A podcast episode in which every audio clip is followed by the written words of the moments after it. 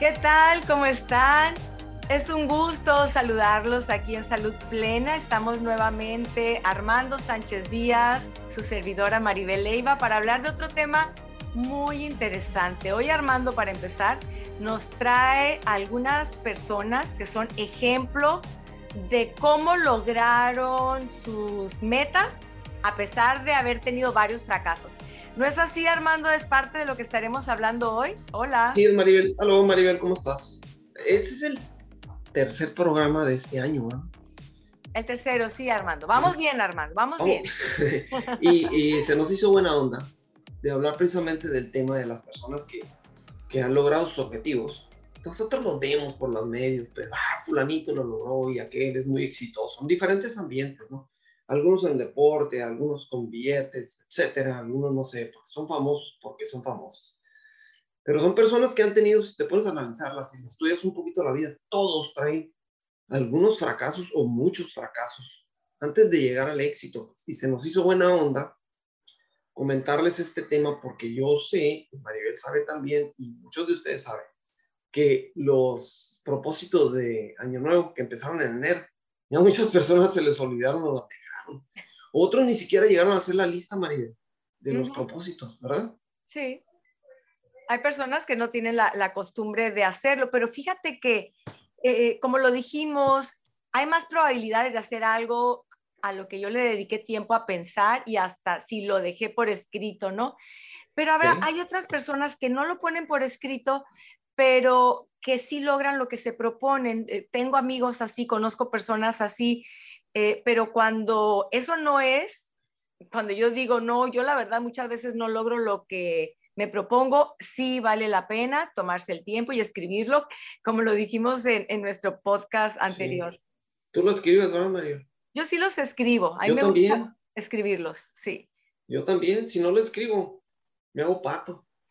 Se me olvidan, claro. Oh. Y luego al, final los reviso y generalmente sí los cumplo, si no todos, eh, sí, la gran mayoría se cumplen, ¿no? Entonces, por eso decimos, a ti y a mí nos funciona y, es por ello que, les damos esta opción, ¿no? De, cómo lograrlo. Pero Armando, me parece tan interesante, fíjate, este estudio que hiciste, ¿no? Porque te pusiste a investigar. Es un mini estudio, Maribel, luego van a mini estudio. que soy muy estudioso. Pero bueno, le dedicaste el tiempo. Una pequeña investigación. Algunos personajes que, que, nosotros podemos conocer y que, bien lo decía, los vemos porque son famosos, porque lograron algo, destacar en alguna área, pero no conocemos todo lo que hubo detrás. Es decir, fueron de esas personas que también pudieron haber dicho, no, hombre, esto ya no me salió, no sirvo para esto. Pero, ¿qué te parece si empezamos? A ver. Mira, el primero todo el mundo lo conoce, hombres y mujeres, es Michael Jordan, el famoso basquetbolista, calvo, que ha anunciado todo hasta ropa interior, ¿no? Y es el basquetbolista eh, mayor, eh, con mayor éxito mundialmente, no nada más en Estados Unidos. Pues él, antes de, ser antes de llegar a, creo que a la edad de los 15 años, estaba más bajito de estatura de lo normal y no lo seleccionó, no, no, no daba la estatura para poder ser seleccionado para los equipos de básquetbol de su escuela. De hecho, lo echaban para afuera decían, no, tú aquí no lo haces. Vete, no sé, a, jugar canicas, por chaparrito. Porque no medía los dos metros que medían los otros. no, medía los dos metros, no, estaba chaparrín pingüín. Entonces, lo, lo, lo, lo, hacían para un lado, pues lo expulsaban de, de los equipos de la escuela, de varios. Y bueno, en resumen, él tuvo, él dice que en fracasos, en partidos fracasados, ha tenido perdidos más bien 300, dice.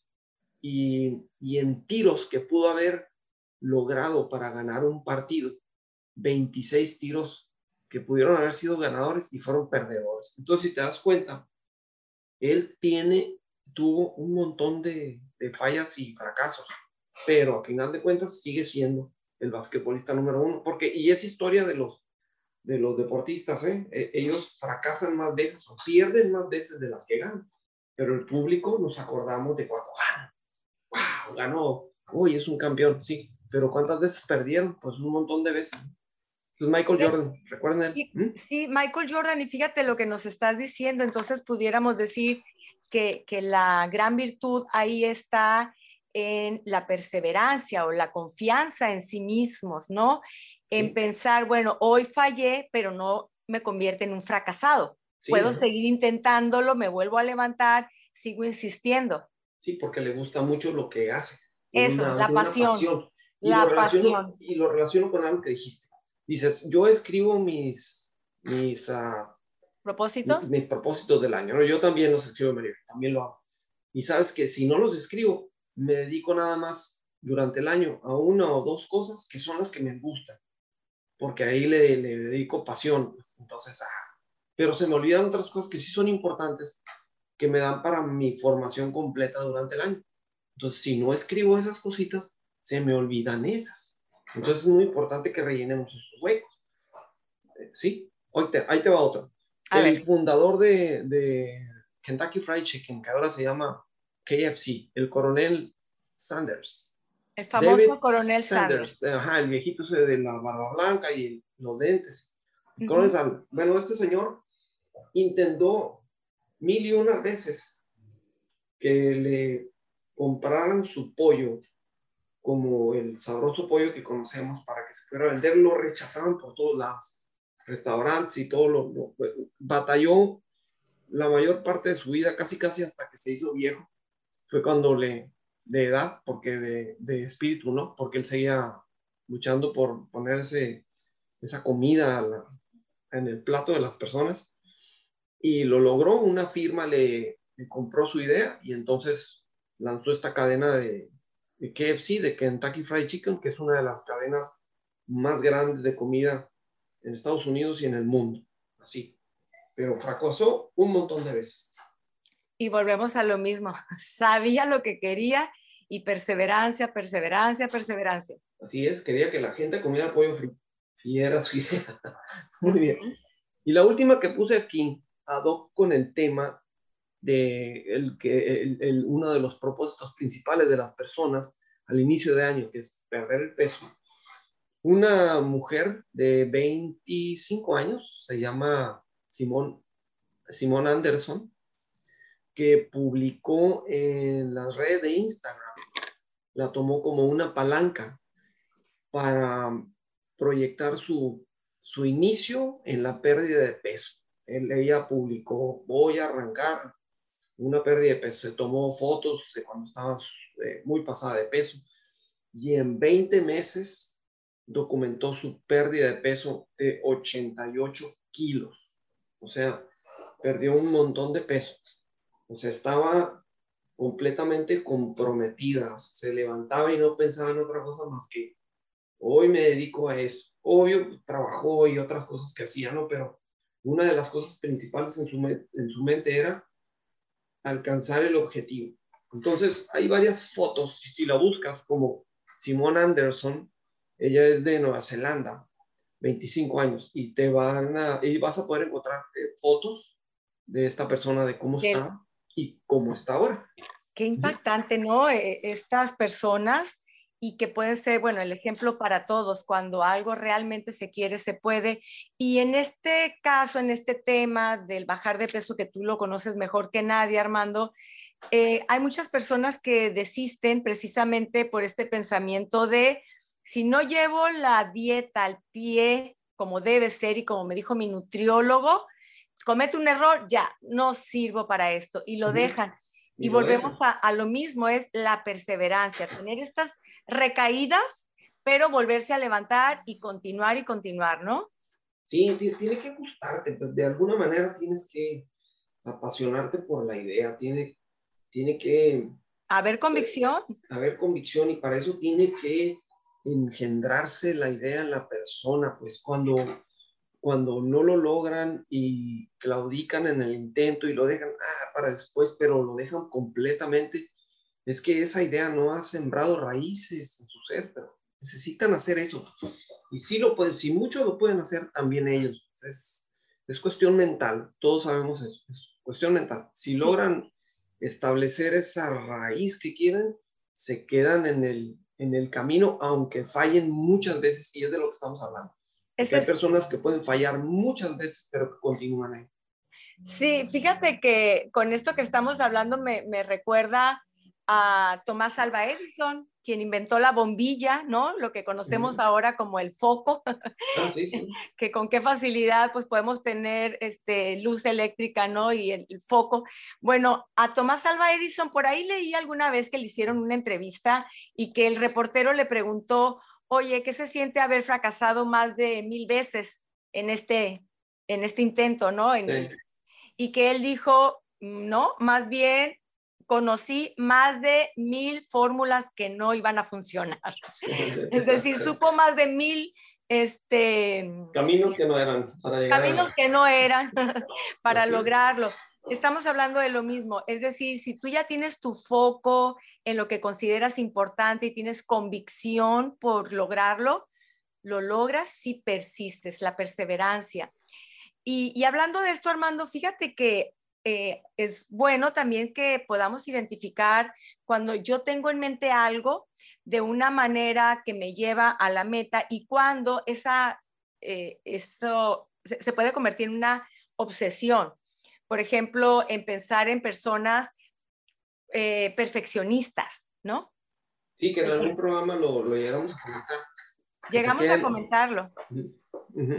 El perfeccionismo, sí, creo que cuando vemos a, una persona que es muy ordenada, que, está ahí muy enfocada en lo que quiere hacer, esto pues es admirable, pero como sabemos, todos los extremos son malos y hay un tipo de, personalidad a la que se le puede llamar perfeccionista, que ahí ya es un rasgo de personalidad donde se tiene la convicción de que todo lo que haga tengo que buscar la perfección sin cometer errores, inclusive para tomar decisiones, eh, sin el, con un miedo puede ser porque estoy buscando que no me equivoque, no me puedo permitir equivocarme, no me puedo permitir fallar. Y, y ahí es donde podemos distinguir entre un perfeccionismo, digamos, insano y uno sano. Estas personas que tú acabas de mencionar, obviamente tenían un perfeccionismo del tipo sano, ¿no? Porque no desistieron. no desistieron. Sí, porque una persona ya con un rasgo de personalidad, digamos, perfeccionista o insano, eh, tiene como característica que son pues más propensos a trastornos de ansiedad, trastornos depresivos, precisamente por estar buscando estos altos estándares. Pero aquí la diferencia es que si cometen un pequeño error, desisten o entran en crisis o se autoflagelan diciendo no sirvo. Y podemos hablar de ciertas características del perfeccionista. Para las personas que nos estén viendo y que digan, ay, yo soy muy exigente, voy a decir algunas características para que podamos ver en qué categoría caemos, ¿no? Me quería, me, se me había unida a la cabeza. Tal vez el perfeccionista eh, no logra terminar las cosas. exacto. O sea, puedes pensar que ah, es una persona que hace las cosas muy bien, o sus proyectos, o lo que tenga que hacer, pero no. Estamos hablando de, alguien que no termina las cosas, sí. porque se queda en el camino, en lo que las quiere hacer tan bien que nunca las presenta, por decir algo. Vamos a suponer que fuera una tarea, ¿verdad? quiere hacer tan bien que llega el momento de tener que presentar la tarea y él no se presenta a presentarla, porque nunca la pudo, nunca quedó a su gusto, se quedó en el camino. Exacto, Armando. Nunca es suficiente. Como buscan la perfección, siempre están encontrando algún error y puede ser que pase eso. Había que entregar un proyecto y, y le siguen encontrando fallas y no lo entregan a tiempo o terminan no entregándolo. Obsesivamente hay un pensamiento que, bueno, se le conoce en psicología con una distorsión cognitiva, distorsión del pensamiento, que es el pensamiento polarizado o pensamiento dicotómico, dos colores, o, o blanco o negro. Es este pensamiento de o todo o nada. Aquí diríamos o todo está perfecto o no entrego nada porque no sirve. O bueno o malo, o esto está muy bien o esto está pésimo, ¿no? Sí. Y entonces este pensamiento eh, dicotómico, polos opuestos a los extremos, es lo que hace que no finalicen lo que, lo que tienen proyectado. Podría haber una persona que, que plantea, podría haber perfeccionistas o eso, María, que plantean un, una, eh, querer perder peso, ponerse en forma, y no lo logran porque, ah, lo que tú dijiste inicialmente, sabes que voy a hacer la dieta exactamente como me la recomendé y no la hace y mejor no. La vuelvo a empezar y, y la dejan y la vuelvo a empezar y nunca arranca. Sí, esta distorsión cognitiva de pensamiento polarizado o de todo o nada es el que impera en todas las personas que han hecho dietas y que no logran bajar de peso. Es el decir, entré al gimnasio, voy muy bien, no fui un día, ay, sí, es que ya sé, soy un flojo y lo dejan, ya dejan de ir, ¿no? O igual el ejemplo que poníamos de la dieta, generalmente hay esta distorsión cognitiva de o todo o nada, y por eso cuando tienen una recaída en la dieta, ya la sueltan, tiran la toalla, como decimos. Sí. Ahí puede ser un ejemplo. Otra característica, bueno, altos niveles de, exigencia. Se marcan estos eh, elevados, ¿no? muy elevados estándares, digamos, que, que resulta muy difícil de, de poderlos cumplir, por lo que te decía, nunca es suficiente. Y puede generarles baja autoestima de sentir que, bueno, entonces no soy tan bueno, no sirvo para esto. Pueden tender a la comparación, a estar viendo a otras personas, se comparan con otras personas y dicen, no, yo no sirvo, ¿no? Por esta autoexigencia de que nunca están satisfechos. Esa es otra característica. Otra característica que va muy ligada a la anterior, bueno, la inseguridad en sí mismo también como se dan valor en función a sus logros. Si no logran exactamente lo que querían y cómo querían, entonces sienten que entonces no valen. Y vuelvo a lo mismo, se comparan con otras personas y se consideran inferior porque su valor como persona se lo están poniendo a, a las cosas que hago. Está en el hacer y no en el ser. Sí, ahí tuvieron un mal día y suficiente para dejar lo que estaban haciendo. Así es. Y otra característica puede ser la necesidad de control, porque muchas veces en la medida en que yo me exijo a mí, exijo a los demás. Entonces quieren controlar también eh, lo que hacen otras personas. Les cuesta mucho trabajo oh. delegar, ¿eh? Mucho ¿Ah, trabajo ah, delegar. Oh, sí, sí, es verdad. Porque van a encontrar errores y no lo van a hacer como él quiere que lo hagan. Entonces, aquí el problema es de, ese control hacia los demás, pues trae problemas en sus relaciones interpersonales. Puedo pensar en un jefe que nunca está del todo contento con sus eh, eh, empleados. Puedo pensar en un padre de familia, una madre de familia muy exigente y entonces esto eh, puede pues puede debilitar las relaciones que tiene con sus hijos, en la pareja ni se diga. Voy a dar un ejemplo. Yo fíjate que cuando, cuando estaba en la carrera, ah, teníamos, creo que llegamos a tener a una compañera de equipo que era perfeccionista y nos causó muchos problemas en el equipo. Era, te estoy hablando como en octavo semestre de la carrera, ya pasa. Y éramos cinco en el equipo, rápido, cinco en el equipo y resulta que nos dividimos el trabajo. Lo hicimos, lo comparamos en la clase, nos da cuenta que íbamos a entregar el siguiente día, lo comparamos y el siguiente día llegó ella con todo el trabajo hecho. Ah. O sea, no le gustó ninguno de los trabajos de, nuestras partes y dijo, aquí está el trabajo, lo hice yo todo. Ah, así, a, ese grado. Y sí nos hacía batallar mucho durante durante, el, durante ese, ese, esa parte de la materia. Pero te diré que pues, pues ni modo, o sea, le, le recibimos nada más su parte, Mario. Sorry. Y, ah, ¿sí? claro, pues ni modo que entregamos nada más el trabajo de ella. Es un trabajo en equipo. Si ya le habían dedicado tiempo y esfuerzo a ustedes a investigar, a hacer. Ají. entonces, eh, que sí. lo, que decía, ¿no? Puede dificultar las relaciones interpersonales. Y pudiéramos hablar entonces de, de, que también tiene sus ventajas, ¿eh? Tiene ventajas y tiene desventajas. ¿Cuáles ahorita que estamos hablando de desventajas, continuemos con las desventajas. Las desventajas puede ser esa, se te dificulta este, relacionarte con, los demás. ¿Por qué? Porque hay una rigidez del pensamiento, porque falta flexibilidad. Y Buda lo decía, la base del sufrimiento es la rigidez. Y luego fíjate que me tocó escuchar una conferencia ahí en YouTube, no sé qué andaba buscando, que me salió el Papa Francisco, y me tocó ver una, una conferencia que él estaba impartiendo a cardenales, a obispos, a gente del clero, ¿no? Y estaba hablando de la rigidez, de la importancia de ser más flexibles. y, recordé cuando lo estaba viendo, recordé, ay, hay una frase de Buda que dice lo mismo. El sufrimiento viene la base del sufrimiento, es la rigidez. ¿Por qué? Porque yo no me permito esa flexibilidad, adaptarme a las situaciones. Tengo un pensamiento muy rígido de cómo tienen que ser las cosas y cuando las cosas no son como yo quiero que sean o como yo creo que tienen que ser, entonces hay sufrimiento. En este caso del perfeccionismo, pues hay altos niveles de ansiedad. Eh, otra de las ventajas, hay un gran desgaste porque le dedico mucho tiempo hay un gran desgaste físico, mental, por el tiempo que le estoy dedicando en estar buscando la perfección y la perfección. Eh, otra desventaja, pues la obsesión, ese pensamiento tan, tan obsesivo, esa necesidad de control que me lleva a lo que decía, a la ansiedad.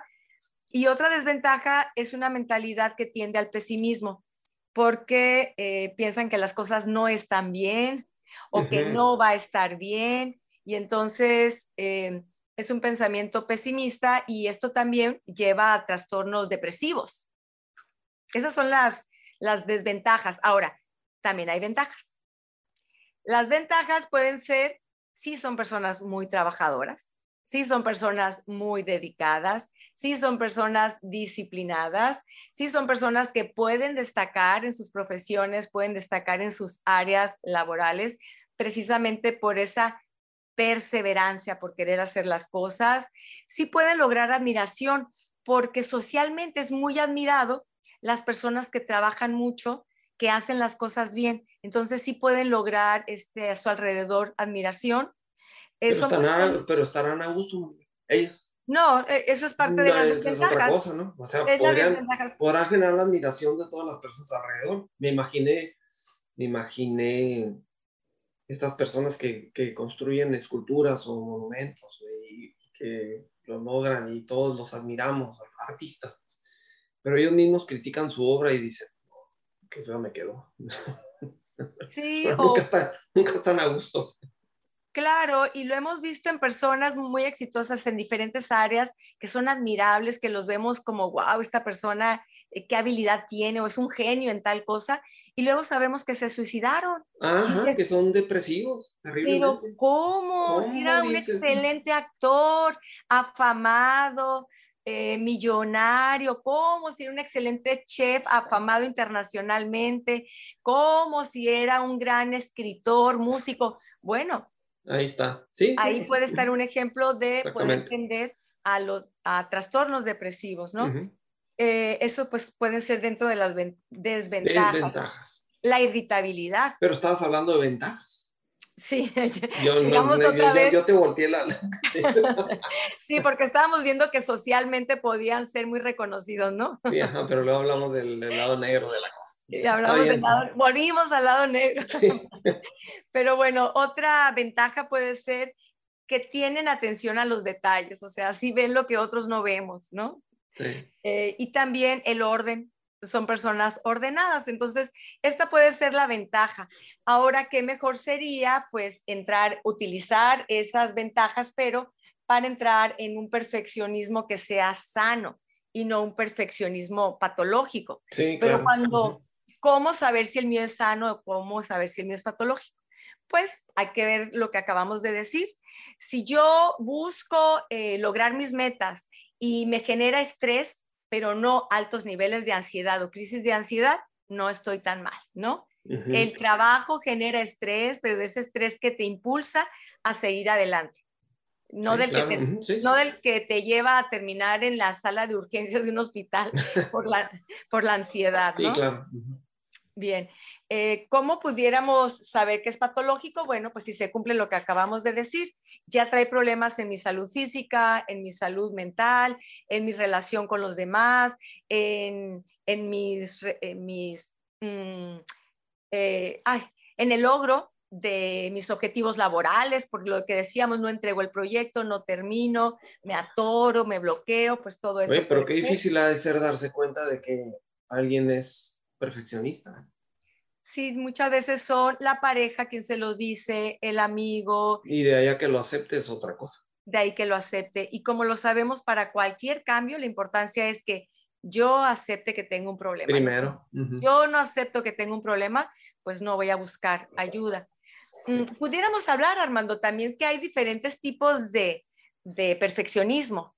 Ahorita mencionaba dos, ¿no? Lo que es el patológico, que es esta ya dificultad para relacionarme, altos niveles de ansiedad, muy exigente conmigo, con los demás, el perfeccionismo sano o puede ser de manera virtuosa, que es el que sí me hace llegar a, a mis logros porque soy perseverante, como los ejemplos que tú diste.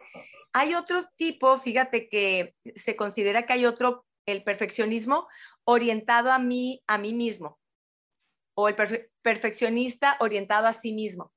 Este es una persona que es muy exigente, pero consigo mismo y no con los demás.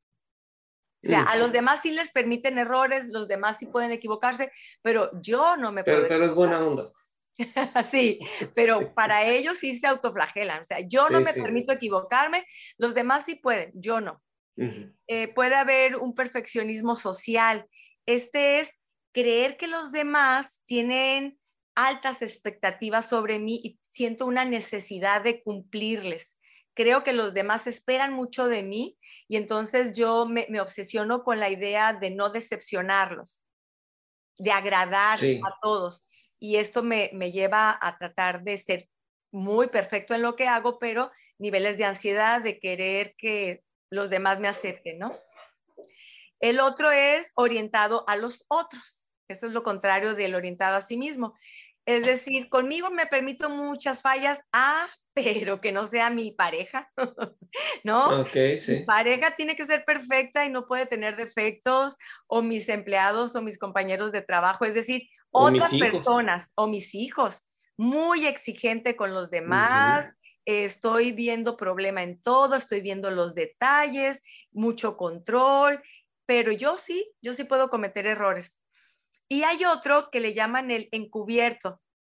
Este es el que son personas que interiormente sí buscan ser perfectos, pero en el exterior no lo vemos, no los vemos como muy trabajadores, como muy obsesivos. Es más, hasta puede parecernos que son personas indiferentes, pero internamente sí se exigen mucho. Y, también, ¿cómo lo podemos saber? Por los altos niveles de, ansiedad y de, que no están satisfechos, de insatisfacción en su vida. Ese personaje debe traer una depresión así es. ¿Cómo ves, Armando, con, con este tema? ¿Se te vinieron a la, a la mente personas que conoces? Sí, como la, que te, la compañera que te dije de la escuela y, eh, probablemente sí, nosotros podemos hacernos pensar de, relacionado con nuestros amigos personas que conocemos, podremos encontrar algunas personas que tienen estos rasgos, ¿no? Pero te podría decir que en lo particular no conozco yo personas que sean a esos puntos de obsesión, de perfeccionismo, perfeccionistas, porque seguramente no, no, tendrían una buena relación de amistad conmigo. Pues. Entonces, que no los podría conocer bien. Por lo menos de mis círculos eh, muy cercanos no te puedo distinguir alguno así. Ese tiene esos, todos esos rasgos. ¿sí? A lo mejor eh, más herméticos, los perfeccionistas. El perfeccionismo puede ser un rasgo, por ejemplo, de, las personas TOC, con trastorno obsesivo compulsivo, en algunos de los casos. Puede ser un rasgo también, en algunos, de las personas que, tienen el TEA, que están dentro del trastorno del espectro autista, ¿no? Ok, sí. Tal vez no todos, porque Precisamente el logotipo, fíjate, del autismo es un rompecabezas con muchos colores, muchas piezas con muchos colores. ¿Por qué? Porque cada persona autista es diferente el uno del otro, pero en algunos de ellos puede haber un rasgo de, perfeccionismo, de obsesivo, ¿no? De ver los detalles, lo que otros no vemos. Y que puede llevarles en algunos casos también altos niveles de, ansiedad. Ahí estamos hablando de ese perfeccionismo ya no eh, sano, del insano. Yo creo que aquí lo importante es que si tú sospechas que seas una persona perfeccionista, ve con un psicólogo para que te diga si eres o no, porque no lo vas a reconocer, no lo vas a reconocer tú solo. Sí, y que, que, nos ayude, que nos ayude a, a, tomar las fortalezas de, de, esta, de estos rasgos de la personalidad, porque decíamos, tiene fortalezas, ¿no? Claro. Y minimizar, y minimizar ya la, la, cuestión de las debilidades, ¿no? Como bajarle tres rayitas para poder ser más funcional en la vida. Sí, hacer un balance. Y, más feliz y con una mejor salud mental. Bien, Armando, pues muy interesante este tema, por lo menos yo siempre disfruto los temas que aquí compartimos, espero que sea el caso también de nuestros escuchas. Y recordarles, recordarles que tenemos este taller virtual para perder peso, que bueno, ya tenemos ahí este, muchas personas que, que, lo están tomando. A mí se me hace lo más práctico. Yo, y como lo sabes, Armando, yo tomo ahí las clases de ejercicio contigo. Sí, sí. Mis 15 minutos de ejercicio, eh, pues también lo hago y también hay ocasiones en que por algo dije, hoy no pude hacerlo y no me desanimo. Eh, no pasa nada. Al siguiente día sí lo hago, ¿no? sí, fíjate que eh, eh, no sé si tú, bueno, también tú.